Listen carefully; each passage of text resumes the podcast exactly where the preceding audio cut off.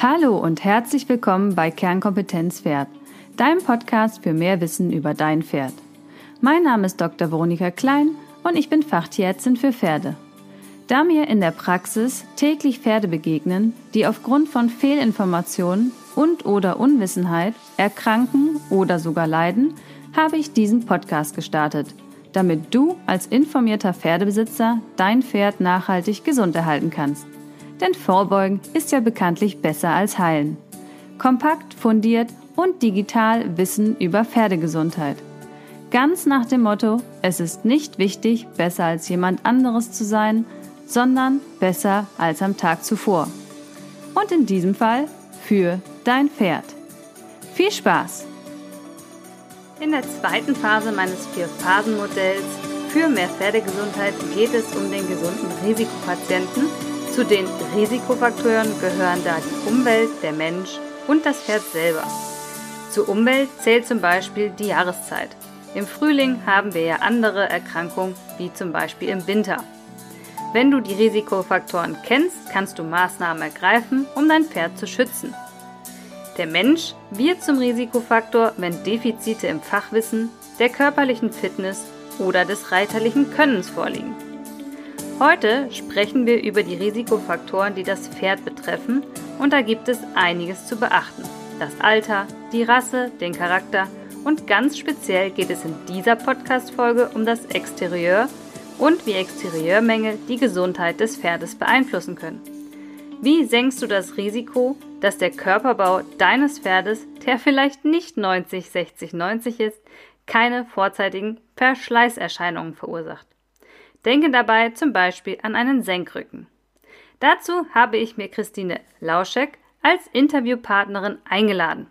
Sie ist Autorin des Fachbuches Steile Schulter, kurzer Rücken und Co. Ausbildung und Korrektur von Pferden mit Exterieurmängeln und blickt als Pferdewirtschaftsmeisterin auf 20 Jahre Erfahrung und wird dir heute spannende Einblicke in das Thema geben. Hallo Tine, toll, dass du heute dabei bist. Stell dich doch gerne nochmal selber vor. Wer bist du und was machst du? Ja, hi, ähm, ich freue mich, dass ich dabei sein darf. Sehr gerne. Und ähm, ich bin Tine Lauschek, ich bin Pferdewirtschaftsmeisterin. Ähm, ich mache das seit ich glaube, etwas mehr als 20 Jahren, ähm, beschäftige mich mit der Ausbildung von Pferden und ihren Menschen und seit neuestem auch mit der Ausbildung von Trainern. Ähm, ja, mein Schwerpunkt lag eigentlich oder mein, meine, meine Leidenschaft liegt eigentlich schon seit Anfang an auf der Biomechanik, auf der funktionellen Anatomie.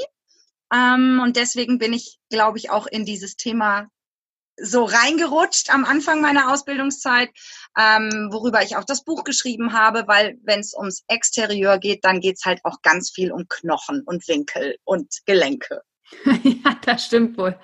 Und ich glaube, da ist noch viel Handlungsbedarf bei unseren ja. Reitern. Auch als Tierärzte werden wir da ehrlich gesagt nicht so gut drin geschult äh, während des Studiums. Äh, da, klar, man hat mal so das Idealbild, aber dann auch nicht mehr mehr. Ne? Also da muss man sich ja. dann selber irgendwie reinfuchsen. Ja, als ähm, Tierarzt sehe ich natürlich viele Pferde mit Exterieurmenge und dann sind die natürlich krank geworden. Daher auch dieser Handlungsbedarf eigentlich. Aber fangen wir erstmal vorne an. Was ist für dich überhaupt ein Exterieurmängel und kannst du ein paar praktische Beispiele nennen? Mhm. Ein, ein Exterieurmangel ist, also ein, eins muss ich sagen, ich finde das Wort schrecklich, weil es so, ja oh, ein Mangel ist immer etwas, was falsch ist oder was fehlt. Und ich finde, an einem Körper ähm, kann man das so gar nicht sagen. Ich weiß, die Literatur benutzt das, ähm, weil ich würde ja auch nicht zu jemandem mit kurzen Beinen sagen, also du hast aber einen Exterieurmangel mit deinen kurzen Beinen. Ähm, aber ein Exterieurmangel ist eigentlich immer dann gegeben, wenn der Körperbau des Pferdes von dem Wunsch oder von der Idealvorstellung, die man hat, abweicht. Und diese, dieser Wunsch, diese Idealvorstellung kommt ähm, aus den, aus den Zuchtrichtlinien, aus den, aus den Richtlinien, die sich die einzelnen Zuchtverbände ähm, für ihre Gebiete überlegt haben.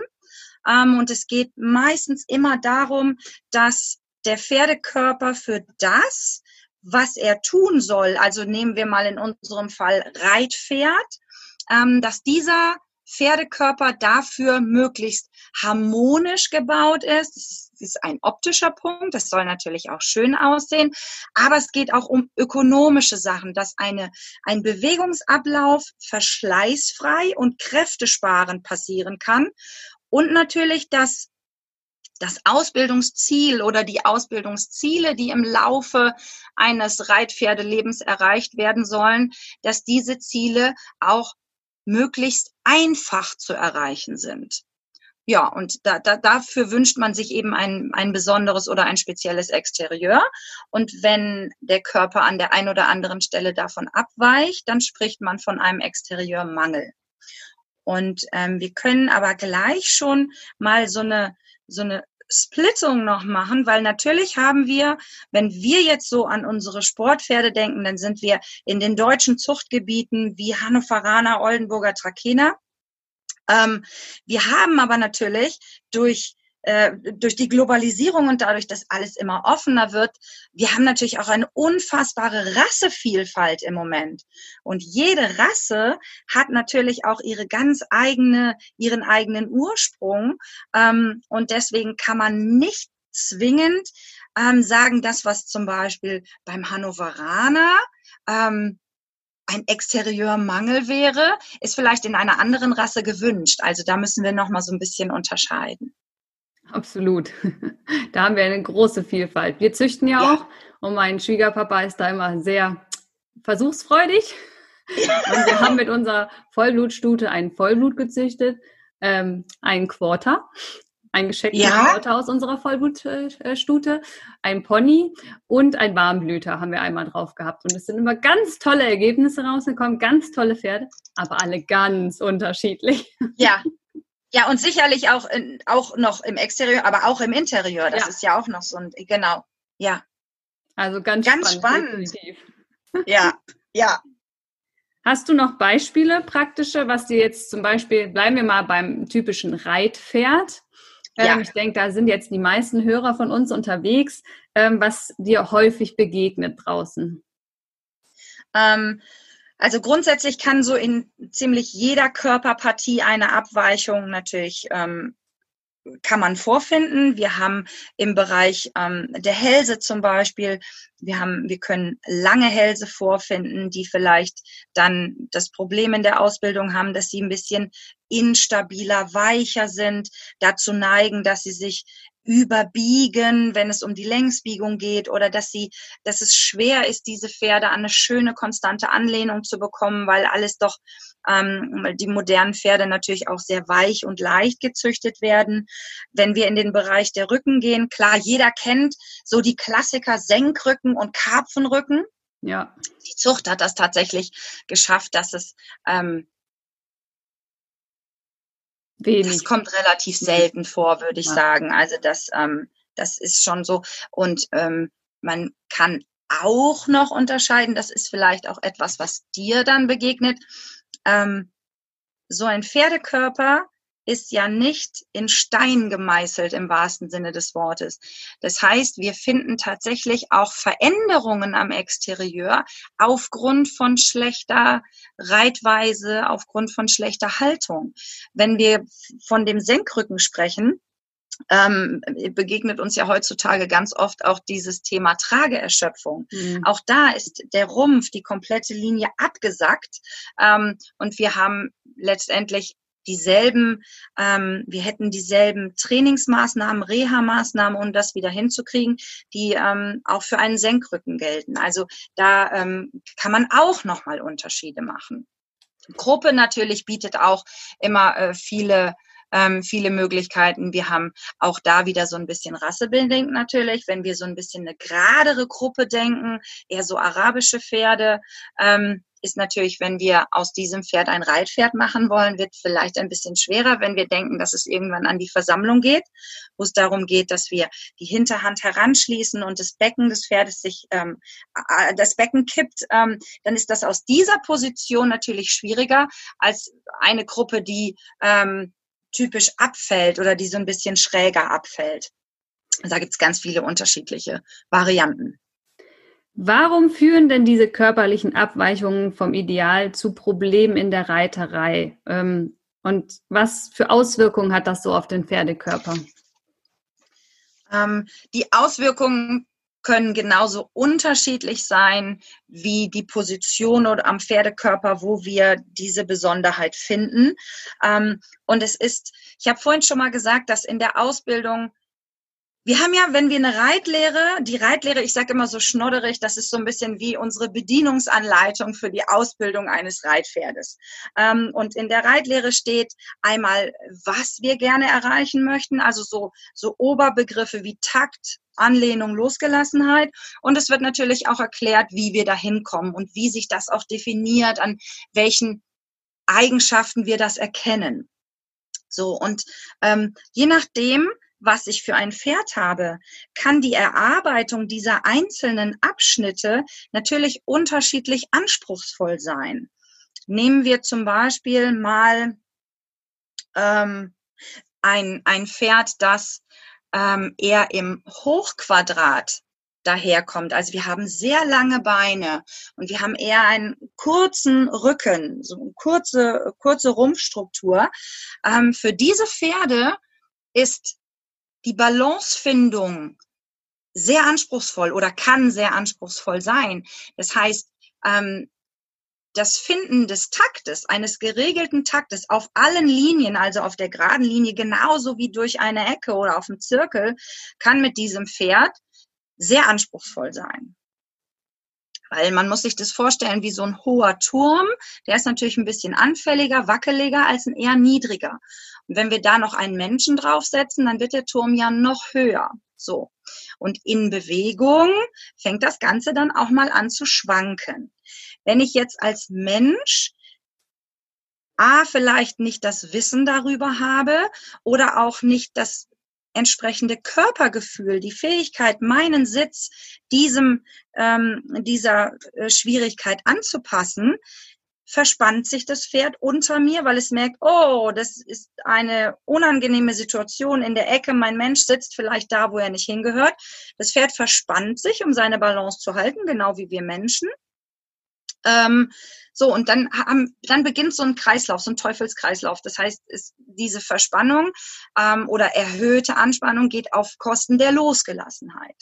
Diese Losgelassenheit verhindert eine gute Rückentätigkeit. Wenn wir keinen guten Rücken haben, wissen wir, wir kriegen auch kein gutes Hinterbein mehr und die Anlehnung kann nicht funktionieren. Also das, das tritt dann so eine Kettenreaktion los. Ähm, und natürlich, wenn wir früh genug ähm, einschreiten können. Also wenn, wenn früh genug, wenn es früh genug erkannt wird, dass hier etwas falsch läuft und man mit einem guten Trainer gemeinsam ein Konzept entwickelt, ähm, dann kriegt man das auch hin. Aber wenn man sich der Sache nicht bewusst wird, dann fängt natürlich aus dieser anfangs- oder anfänglichen, sagen wir mal, nur so ein bisschen Problemchen oder Schwierigkeiten beim Reiten, dann wird es halt irgendwann wirklich ähm, gesundheitlich relevant, weil das Pferd ähm, seinen Körper nicht mehr so benutzt, wie es sein sollte, also als ganzes System, sondern er setzt ist einzelne einzelne Körperteile machen vielleicht nicht mehr so einen richtigen Job. Dafür müssen andere vermehrt arbeiten oder anders, als es für sie vorgesehen wird. So und dann sind wir natürlich gleich im Bereich Verschleiß und Abnutzung. Ähm, ja, und das wird dann, dann kommst du ins mein Job, genau. ja, genau, richtig. Ich sage auch, es gibt immer richtig. so Schwachstellen im Bewegungsapparat und ich sehe meistens schon von außen, wie sie geritten werden, weil die Muskulatur ja. verrät es einem natürlich. Ja, da kann immer viel erzählt werden. Aber zum Beispiel falscher Knick, ne, so am Hals, das sieht man natürlich genau. sehr schnell körperlich. Richtig. Oder wenn die sehr leicht im Genick, Genick sind, werden sie natürlich gerne mal zu eng geritten. Dann haben wir Probleme ja. im Nackenband. Das sehe ich dann natürlich. Dann habe ich Verkalkungen auf meinem Röntgenbild. Äh, ja sagst, dann geht das Hinterhand, die Hinterhand nicht mit, dann treten sie so hinten raus, dann kriegen sie ein Knieproblem, dann sehe ich das ja. da im Ultraschall, aber das äh, Traurige ist ja, dann ist es schon passiert. Ne? Genau, also, richtig. Schön ist natürlich, wenn genau. man jetzt diese Exteriorlehre kennt, ne? Ähm, und da sein eigenes Pferd beurteilt hat. Wie du schon sagst, wenn man die Probleme kennt, heißt es ja nicht, dass man damit jetzt das Pferd nicht mehr nutzen kann, sondern Nein. wirklich einfach nur speziell trainieren muss. Ne? Also ich bin auch keine Meter 80 groß, also auch wir Menschen sind ja alle sehr unterschiedlich. Und wenn ich jetzt genau. zum Training gehe, dann mache ich immer explizit zum Beispiel mehr links. Ne? Dieses Computersystem hat mir immer ausgerechnet, dass ich rechts stärker bin als links. Dadurch verlagere ich mich natürlich selber. Beim ja. Reiten ist das ja auch ungünstig. Also hat mir das Programm und der Trainer ein, also ein Trainingsprogramm erarbeitet, dass ich halt links so viel trainiere, dass ich dann ausgeglichen bin, damit ich genau. auch die Umgebung gleich geben kann. Und ich, genau. fürs Pferd ist ja das genau das Gleiche unterm Strich, ne? Bei den Pferden ist es genau das Gleiche, weil es heißt ja nicht, genau wie du sagst, dass Pferde, die vielleicht jetzt vom Exterieur nicht ganz perfekt daherkommen, weil sind wir ehrlich, wer hat das denn schon? Ja. Das hat doch niemand. Wenn du man sich in den Stellen. 60, 90? ja, meine Corona-Figur. Nein, äh, genau. Und äh, bei Pferden ist das eben auch. Und es das heißt nicht, dass das nicht geht. Also dafür ist die Reitlehre tatsächlich ja gemacht, dass wir das Pferd ähm, gesund erhalten, Reiten stärker machen, besser machen.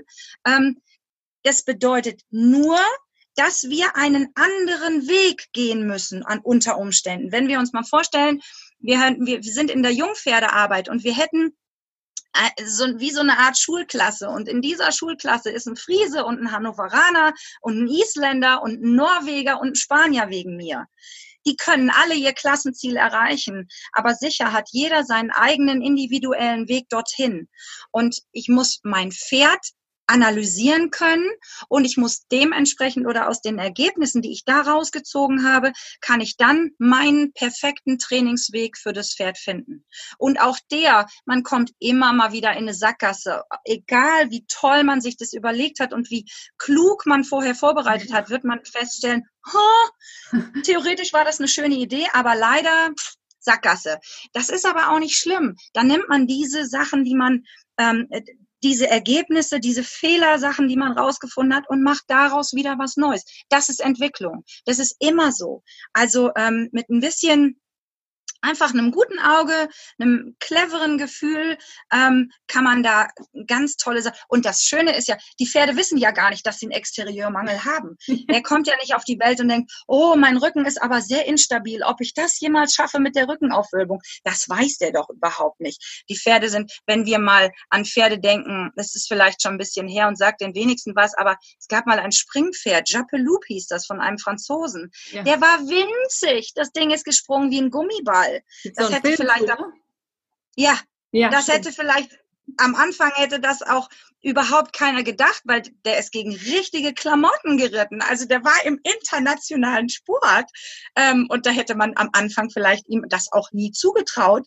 Ähm, aber es ist halt alles möglich. Ne? Man muss es halt nur gut planen und klug vorbereiten und natürlich braucht es auch ein bisschen ähm, Interieur vom Pferd, aber dann stellt das Exterieur. Ich habe festgestellt, das Exterieur eines Pferdes stellt eigentlich immer nur dann eine, eine wirkliche Limitierung dar im Ausbildungsprozess, wenn der Mensch nicht in der Lage ist, darauf einzugehen. Auch bereit ist, vielleicht einen Umweg zu gehen oder mehr Zeit in Anspruch zu nehmen für die Ausbildung. Dann wird es schwierig, wenn Pferde nach dem Schema F ausgebildet werden was ja sowieso immer verkehrt ist, würde ich mal denken. Mhm. Ähm, aber das wird natürlich besonders gravierend, wenn ich ein Pferd habe, das im Körperbau deutlich abweicht von dem, was man eigentlich so kennt. Wir können ja, ja. mal ein konkretes Beispiel rausnehmen. Vielleicht ja. ähm, geht es ja einigen Hörern auch so. Meiner zum Beispiel ist sehr ja. leicht äh, im Genick. Ne, er ja. ist eher einer, der nicht so gern ans Gebiss rantritt ja. und äh, sich da immer hinter die Senkrechte zieht. Was für nur zwei, drei Lösungsansätze hättest du da zum Beispiel? Ähm, das ist tatsächlich ein sehr verbreitetes. Das habe ich nämlich auch bei meinem Pferd. Und ähm, da hat sich die Zucht bestimmt was Tolles bei gedacht, dass das für die Menschen leichter wird. Ähm, aber es treten sehr viele Probleme dadurch auf. Und ich glaube, ähm, dass man dieses Problem am allerleichtesten lösen kann, wenn man den Fokus völlig vom Genick wegnimmt und von der Hand und von der Anlehnung und das als etwas ähm, als das Ergebnis von etwas sieht. Das heißt, wenn ich mich in meiner Ausbildung darauf besinne, was der Kern der Sache ist, nämlich ähm, den, den Schwerpunkt, den Körperschwerpunkt meines Pferdes, seine eigene Körperbalance schrittweise zu verbessern. Also wir, ähm, und das geschieht tatsächlich auch schon in der Jungpferdeausbildung, dass wir damit beginnen, ähm, den Körperschwerpunkt des Pferdes Schritt und Schritt für Schritt ganz allmählich in kleinen Schritten zu verlagern nach hinten, dem Pferd die Fähigkeit zu geben, mit seinem eigenen Körperschwerpunkt in den unterschiedlichen Übungen, äh, Lektionen variabel zu sein, dann wird es im Hals unabhängig und auch im Kopf, also quasi kann dann die Energie an die Hand durchgeben und dann wird es auch eine, eine gute Anlehnung an die Hand suchen. Klar, wichtig ist, wir brauchen eine Hand in der kleine Babyvögel brüten würden. Also wir müssen ganz sanft sein. Ähm, da ist so ziemlich jegliche Manipulation, so wir stellen mal oder wir schütteln mal oder schlickern mal, was es da so alles gibt und klingeln mal am Gebiss. Das sind alles Sachen, die diese Pferde sofort dazu verleiten, nachzugeben, also beziehungsweise im Genick nachzugeben. Und wenn, wenn das Pferd isoliert im Genick nachgibt, haben wir den für die ganze, für den Rest der Halswirbelsäule verloren. Ähm, unser Ziel sollte es sein, den Rumpf des Pferdes so positiv zu beeinflussen, dass wir dadurch, weil die Halswirbelsäule hängt natürlich da dran, wenn wir den Rumpf positiv verbessern, also die Fähigkeit des Pferdes, seinen Rumpf anzuheben, hebt sich natürlich auch die ganze Halsbasis.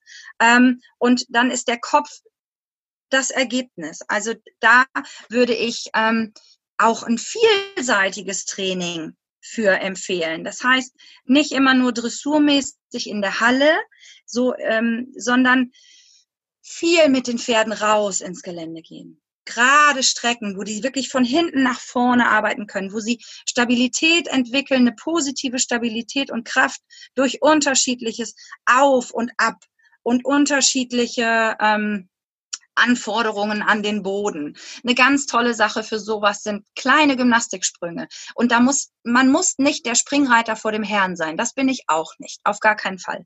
Ähm, aber gerade so mit so winzigen Kreuzen reicht das, um die Intensität oder die Energie im Galopp zum Beispiel zu verbessern. Und alles, was mir natürlich eine schöne Energie von hinten macht, wenn ich das nach vorne durchlasse, bringt mir, und wenn es nur grammweise ist, nach und nach ein bisschen mehr Stabilität vorne an meine Verbindung zum Pferd. Also da gibt's, ähm, würde ich ganz viele Sachen so machen und ähm, natürlich aber das ist etwas, das würde ich bei keinem Pferd natürlich machen. Aber gerade bei diesen Pferden, sie in eine Form bringen zu wollen, in eine äußere Form, weil man irgendwo gesehen hat, die Stirnnasenlinie muss da und der Kopf muss da und das machen wir, schütten wir dann wie so eine, wie ein Guss über das Pferd drüber. Ähm, das ist grundsätzlich zu vermeiden, weil diese Pferde diese Sensibilität, die sie im Genick aufweisen, die ist ja nicht nur isoliert im Genick, das ist ja ist ja oft auch, dass sie an der Hand ganz sanft sind, ganz sensibel.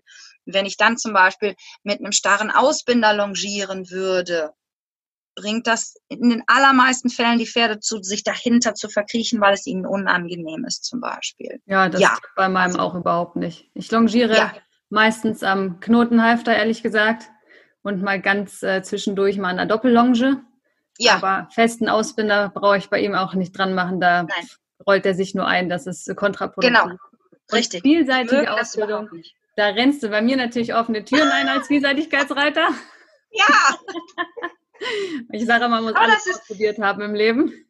Das ist so wichtig, das ist so wichtig. Das ist, ich glaube, ein Grundfehler in der Reiterei wird gemacht, dass ich, ich glaube grundsätzlich, es wird zu viel geritten. In keiner Sportart, wo ich was erreichen will, wenn ich 100 Meter Läufer werden will. Ich renne doch nicht mein ganzes Leben lang nur 100 Meter so schnell, wie es geht. Ich mache Kraft, ich mache Ausdauer, ich mache Kondition. Und wir fokussieren uns zu stark auf das Reiten an sich. Und gerade wenn es um Dressurreiten geht, nur aufs Dressurreiten. Es wird nur im Kreis geritten und es geht nur in die Halle und auf den Platz und tralala und so. Äh, das, ist, das ist nicht zielführend. Meines Erachtens ist das nicht zielführend. Wir müssen viel abwechslungsreicher trainieren. Viel bunter, auch für den Kopf natürlich. Ja, und äh, Ja, meinem habe ich in der letzten Winterpause spanischen Schritt beigebracht. Zum Beispiel eine super Sache, wenn wir, wenn wir bei dem Thema Exterieur bleiben, wenn Pferde, die kommen ja, es gibt ja Pferde, so diese steile Schulter, heißt ja auch mein Buch, steile Schulter, kurze Rücken, das kommt ja nicht von ungefähr. Mein Pferd hat das ja. So. ähm, und natürlich kann ich, weil die Schulter ist ja, ich liebe ja besonders die Vorhand. Die meisten gucken ja auf die Hinterhand, auf den Rücken. Ich finde ja, die Vorhand ist das mega Ding am Pferd, weil man da, das ist so ein unfassbar schlaues, schlauer Körperteil. Ähm, und gerade bei der Schulter kann ich natürlich mit solchen gymnastizierenden Sachen, wenn man weiß, die Schulter ist ja nur muskulär und über Bänder und Gewebe mit dem Rumpf verbunden, habe ich natürlich wahnsinnig tolle Möglichkeiten, da auch Verbesserung zu erreichen. Also das ist spitzenmäßig. Spanische ja, Schritt. wir merken schon, das Exterieur zu beurteilen im Hinblick auf die Reiter, reiterliche Nutzung ist gar nicht so einfach. Und ja. dann auch noch bei Abweichungen das Training entsprechend aufzubauen, ebenfalls wohl nicht. Ähm, ich finde immer, da ist ein geschulter Reitlehrer natürlich immens wichtig. Ich weiß nicht, wie das bei euch in der Gegend ist. Bei uns unterrichten leider sehr viele Menschen ohne fundierte Ausbildung. Ähm, ja, und ich weiß, dass viele meiner Hörer ja auch selber im Pferdebereich tätig sind. Und du hast ja jetzt ähm, im Oktober, glaube ich, ne, eine hochwertige genau. Ausbildung zum Meistertrainer erarbeitet.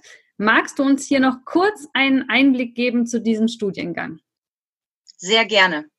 Und ähm, ich sehe das tatsächlich wie du. Ich könnte zwar glücklich darüber sein, weil dadurch, dass es natürlich auch so viele schlechte Trainer gibt, dann kommen die alle irgendwann zu mir, die Schüler, und ähm, dadurch lebt auch mein Geschäft. Ähm, aber das ist ja nicht Sinn der Sache. Ähm, ich finde, Sinn der Sache ist, dass wir als Reitlehrer uns tatsächlich auch der Verantwortung bewusst sind, die wir haben. Und wir müssen wenn wir gut sein wollen, viel, viel, viel mehr sein als nur ein Reitlehrer. Weil es geht ja ähm, wir haben so viele Themenbereiche, um die wir uns äh, in denen wir gut sein müssen. Da ist einmal nur das Pferd zu sehen, das heißt die biomechanischen Sachen, über die wir gerade schon gesprochen haben. Wir haben den Menschen in seinen biomechanischen Sachen. Wir müssen den Sitz ähm, des Menschen auf dem Pferd so managen und so organisieren, dass er das Pferd so wenig wie möglich stört. Dafür müssen wir wissen, wie sieht denn der Mensch innen drinne aus. Ähm, wir müssen aber natürlich auch die mentalen Sachen kennen, also zum Beispiel das Pferdeverhalten. Warum reagiert ein Pferd so und so? Aus welcher Situation? Wie können wir das, wie können wir deeskalierend arbeiten? Wie können wir vorbereitend arbeiten, dass wir alle Lernschritte so dem Pferd präsentieren, dass es sie gut versteht? Wie lernt denn ein Pferd? Wie lernt denn ein Mensch? Jeder Mensch lernt unterschiedlich. Das heißt, ich als Reitlehrer muss in der Lage sein zu erkennen, was habe ich denn ein, für einen Lerntyp vor mir? Wie muss ich meinen Unterricht ähm, präsentieren, sag ich mal, oder wie muss ich die Anweisungen, das, was ich dem Schüler erkläre, wie muss ich das erklären, ähm, damit es auch ankommt? Weil mein Wissen ist ja in dem Sinne oder in dem Moment fast nutzlos, wenn meine Erklärungen beim Schüler nicht ankommen. Das heißt, das müssen wir auch können. Wir müssen wissen, wie bauen wir einen Unterricht auf, sinnvoll. Wie entwickeln wir einen Trainingsplan über eine längere Periode? Wie entwickeln wir ähm, einen, einen systematischen Unterricht? Wie können wir Unterricht bunt gestalten? Das sind so diese, diese fachlichen Sachen. Dann kommt ja noch dazu, heutzutage, die meisten Reitlehrer sind ja äh, Soloschwimmer. Also wir sind ja alle Einzelunternehmer wie kriegen wir das hin, dass wir unter, unser Unternehmen so auf die Füße stellen, dass wir davon leben können? Und ich spreche da aus eigener Erfahrung, ohne 80 Stunden in der Woche zu arbeiten. Und am Ende vom, vom Monat geht das Auto kaputt und du denkst so, ah, wie soll ich das denn jetzt hinkriegen? Wir müssen heutzutage ähm, unser eigenes Marketingunternehmen sein. Wir müssen mit Social Media klarkommen. Wir müssen un unser, unseren Internetauftritt, diese ganzen Sachen, das sind Anforderungen, die an uns als Trainer, wenn man sagt, nur Reitlehrer, das ist alles etwas, was wir können müssen, was wir, ähm, worüber wir Bescheid wissen müssen. Und ich finde, ähm, dass das ein ganz, ganz toller, ich finde es ist ein mega Beruf, mal ganz abgesehen davon, weil wir, ähm, wir haben eine ganz tolle Aufgabe und wir haben eine wichtige Aufgabe. Und wenn wir aber ähm, 80 Stunden die Woche arbeiten, bleibt natürlich auch wenig Zeit für Fortbildung. So, und ich habe eine Ausbildung geschaffen, wo den Menschen all das beigebracht wird. Das heißt, ich schule die Menschen ähm, in allen Bereichen rund um das Pferd. Gesundheit, Haltung hatten wir zum Beispiel auch nicht. Alle Sachen, die ähm, so äußere Einflüsse, die natürlich Einfluss auf die Trainierbarkeit eines Pferdes nehmen äh, oder haben. Wenn ich ein Pferd habe, das 23 Stunden am Tag in der Box steht, ansonsten auf dem Paddock kommt und der ist fünf und ich soll den ausbilden, dann hat das mit Ausbildung ja natürlich gar nichts zu tun. Dann ist das Energiemanagement in den meisten Fällen und ich muss zusehen, dass ich da irgendwie äh, einigermaßen obendrauf bleibe oder so, wenn das auch noch ein sportlich energetisches Tier ist. Ähm, das, das heißt, all diese Begriff. Dinge. ja. Energiemanagement. ja, leider, leider ist das ganz oft so. Ja, ich weiß. Ähm, oder auch Fütterung zum Beispiel. Wenn ich ein Pferd habe, das in seinem Stoffwechsel oder in seinem Verdauungsprozess nicht richtig ist, der wird sich immer unwohl fühlen. Den kann ich nicht gut trainieren. Und wenn ich dann von ihm im Training Dinge verlange, die er nicht ausführen kann, ist das schlicht und einfach unfair. Also muss ich als Mensch erkennen, was ist denn hier überhaupt was ist denn hier, wo muss ich denn, wo ist mein Handlungsbedarf gefragt, wo setze ich an? Und da muss ich natürlich auch wissen, ich muss Fragen stellen können, was bekommt ein Pferd? Ich muss erkennen, ist das richtig für das Pferd, ist es zu wenig, ist es zu viel, ist es das Falsche? Ähm, und all diese Dinge, es ist ein unfassbar umfangreiches Berufsfeld, das wir ausüben. Und ich bin ähm, absolut der Meinung, dass man das nicht in einem Wochenendkurs erlernen kann oder in, in einem, keine Ahnung, wir machen zwei Wochen eine Schulung und dann dürfen wir Reitunterricht geben. Das finde ich teilweise sogar fahrlässig, weil wir immer mit der Gesundheit vom, vom Tier und natürlich auch vom Menschen ähm, spielen. Wenn ich nicht erkenne, was habe ich denn da für einen Menschen? Und ich stelle ihm eine Anforderung, die er vielleicht eigentlich gar nicht kann. Und dann passiert ein Unfall, mal abgesehen davon, dass das natürlich für alle Parteien ähm, überhaupt schrecklich ist, ist das dann meine Schuld gewesen, weil ich, weil ich eine Situation falsch eingeschätzt habe.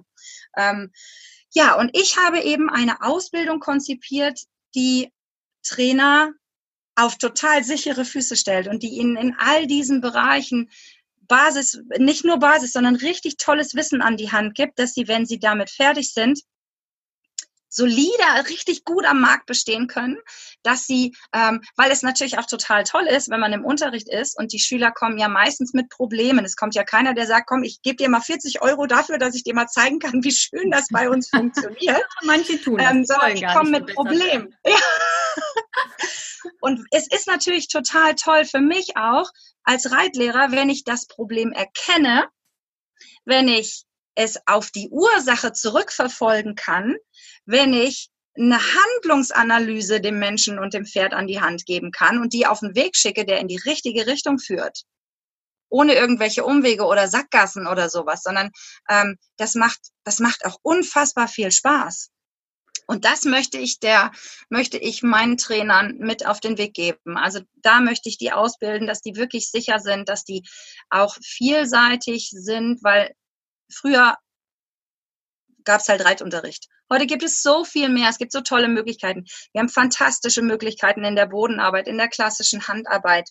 Ähm, wir können Freiarbeit machen mit den Pferden. Wir können Beziehungsarbeit machen. Und das sind alles Bausteine, die dazu führen, dass Mensch und Pferd als Team zusammenwachsen. Und das ist es ja das, was die meisten Menschen wollen mit ihrem Pferd.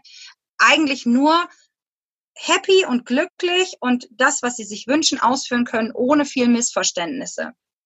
Ich Dafür muss man eine ganze dass diese Punkte aber auch Social Media und Marketing und äh, Internetpräsenz auch sehr wichtig sind. Ich meine, haben wir als Tierärzte lernen wir das ja auch nicht. Also Buchhaltung habe ich mir halt auch selber beigebracht. Marketing muss man ja. sich auch selber beibringen. Aber ohne diese Tools geht's halt nicht als Einzelunternehmer. Nein. Ähm, Nein, geht es reicht nicht. halt nicht nur Pferde zu mögen und es reicht noch nicht mal ja. gut reiten zu können, wenn wir ganz ehrlich sind. Ähm, von daher glaube ich, sind die Punkte mindestens genauso wichtig. Aber weil, Richtig. wenn ich niemanden erreiche und ich davon nicht leben kann, muss ich es ja einstampfen und was anderes machen. Und wenn genau. ich so Leben habe, ist das genau. ja total schade genau. für die Gruppe. Ne? Also und wir, Genau, und wir vergessen tatsächlich bei, bei all dem, was wir an Enthusiasmus mitbringen und Leidenschaft auch für das Thema und wir wollen das ja auch für die Pferde immer besser machen wir vergessen so ein bisschen den, wie ich zugeben muss, auch für mich eher langweiligen Teil der Sache. Wir sind Unternehmer. Ja. Das heißt, wir sind, wir können nur dann, auch in zehn Jahren, den Menschen noch helfen, wenn wir im ersten Jahr unsere Zahlen im Griff haben, wenn wir wissen, wo wir hinwollen, wenn wir ein Ziel haben, wenn wir strategische Ziele entwickeln, wenn wir unsere Kosten im Griff haben, all diese Sachen. Ähm, und das, was ich vorhin schon mal gesagt habe. Ich bin der mega Chaot gewesen am Anfang, was solche Sachen angeht. Ähm, und dann ist das natürlich auch an der einen oder anderen Stelle richtig an die Wand gefahren. Und äh, ich, einer meiner Chefs hat immer gesagt, lernen durch Schmerzen. Und ich habe in diesem Bereich viel Schmerzen gehabt, bis ich das gelernt habe. Ähm, und ich finde aber, weil man uns das eben auch nicht beigebracht hat oder nicht in diesem, in diesem Maße, wie man es eigentlich braucht. Und ähm, die Zeiten verändern sich, die Zeiten entwickeln sich. Als ich meine Ausbildung gemacht habe, das ist ja jetzt nur auch schon was her. Wir haben völlig andere Anforderungen, wie du sagst, Social Media. Wenn heute jemand in diesem Ding nicht fit ist, ich glaube nicht, dass der auf lange Zeit wirklich Erfolg haben wird. Es sei denn, er steht 13 Stunden, 14 Stunden in der Reithalle von plus 28 bis minus 13 Grad. Aber das machst du auch nicht. Und sich unter Wert verkauft. Genau, richtig. Das nächste Problem. Da haben genau. wir im Vorgespräch ja kurz drüber gesprochen. Wer Hilfe leistet, der darf immer nichts kosten, ist manchmal so ja. der O-Ton draußen. Und das ja. kann einfach nicht sein. Also man muss natürlich äh, für den Unterricht auch dann das Geld nehmen weil natürlich Qualität, da muss man sich ja selber so lange fortgebildet haben, um das auch weitergeben zu können. Genau. Äh, das muss natürlich draußen auch honoriert werden, also auch sein Angebot Richtig. zu erstellen. Also ich glaube, da kann man ganz, ganz viel rausziehen. Äh, ich hoffe, dass viele interessierte Selbstständige im Pferdebereich sich bei dir melden. Wir werden natürlich alles verlinken, was es gibt von dir in den Show Notes. Ähm, gerne auch direkt zu dieser ähm, zu diesem Studiengang und natürlich aber auch gerne zu deinen Social Media Auftritten und deiner Internetseite. Ähm, ja, schon mal vielen Dank für deine Zeit und dein Fachwissen hier im Podcast. Zum Abschluss gibt es ja immer die Frage hier, wo bildest du dich für dein Pferd fort? Und hast du Kurse oder ähnliches, die du für die Hörer empfehlen kannst? Erstmal vielen Dank, dass ich dabei sein durfte. Es hat sehr viel Spaß gemacht. Und ähm, ich bin so ein typischer äh, so ein Springer, also ich äh, so, so ein Spurensucher. Das heißt, ich komme viel über Facebook oder Internet sehe ich irgendwas, ein Thema, was mich interessiert und dann verfolge ich das nach. Und dann komme ich auf unterschiedliche Dinge. Mal sind es Online-Kurse, mal sind es Bücher. Ich muss zugeben, ich habe leider nicht die Zeit, ähm, alle die Bücher zu lesen, die ich gerne lesen würde. Und bei den Pferdebüchern funktioniert das mit den Hörbüchern noch nicht so richtig, weil ja oft auch so Bebilderungen und, und sowas dabei ist. Ähm, und natürlich bin ich ein ganz großer Freund von echten Reitkursen, also ganz klassische Kurse, ähm, die ich natürlich selber auch als Schüler besuche. Zum Beispiel ähm, Elaine Butler ist eine da meiner Ausbilderinnen. Die kommt immer bei uns ja. hier. Die hat mir ein Problem gelöst, da habe ich drei Jahre alleine dran rumgepuzzelt und die macht das in einem Wochenende weg. Warum hat mir das keiner vorher gesagt? Richtig! Und es war so ein winziges ja, bisschen, genau. wo ich dachte, ja, ja. Alter, das kann doch nicht sein. Genau. also ganz großartig. Bei ihr habe ich auch, ähm, mache ich auch die Ausbildung zum Sitzcoach, das, weil ich Ach, fand es so faszinierend, was sie da macht mit den Menschen, dass ich gesagt habe, das will ich können. Und dann habe ich, äh, hab ich die Ausbildung vor ähm, anderthalb Jahren bei ihr angefangen und ähm, äh, bilde mich da bei ihr ständig weiter. Also das zum Beispiel ist eine Sache. Ähm, Doppelempfehlung. Ja, genau, richtig, genau. Ähm, natürlich, wir leben in einer sensationellen Zeit. Diese Online-Sachen sind total toll. Man kann zu Hause auf der Couch sitzen, Jogginghose anhaben, Chips essen und kann sich schlau machen. Ähm, also keine Chips essen. Ach, nein, genau. Wir wollen ja abnehmen fürs Pferd, richtig, genau. Corona war schon schlimm genug, ähm, richtig. Ähm, und was mich im Moment tatsächlich am meisten fasziniert, ähm, sind eigentlich natürlich fachliche Sachen immer, aber diese Persönlichkeitsebene. Warum tun Menschen das, was sie tun? Warum sind manche Menschen extremst ehrgeizig und bringen das auf ihr Pferd mit?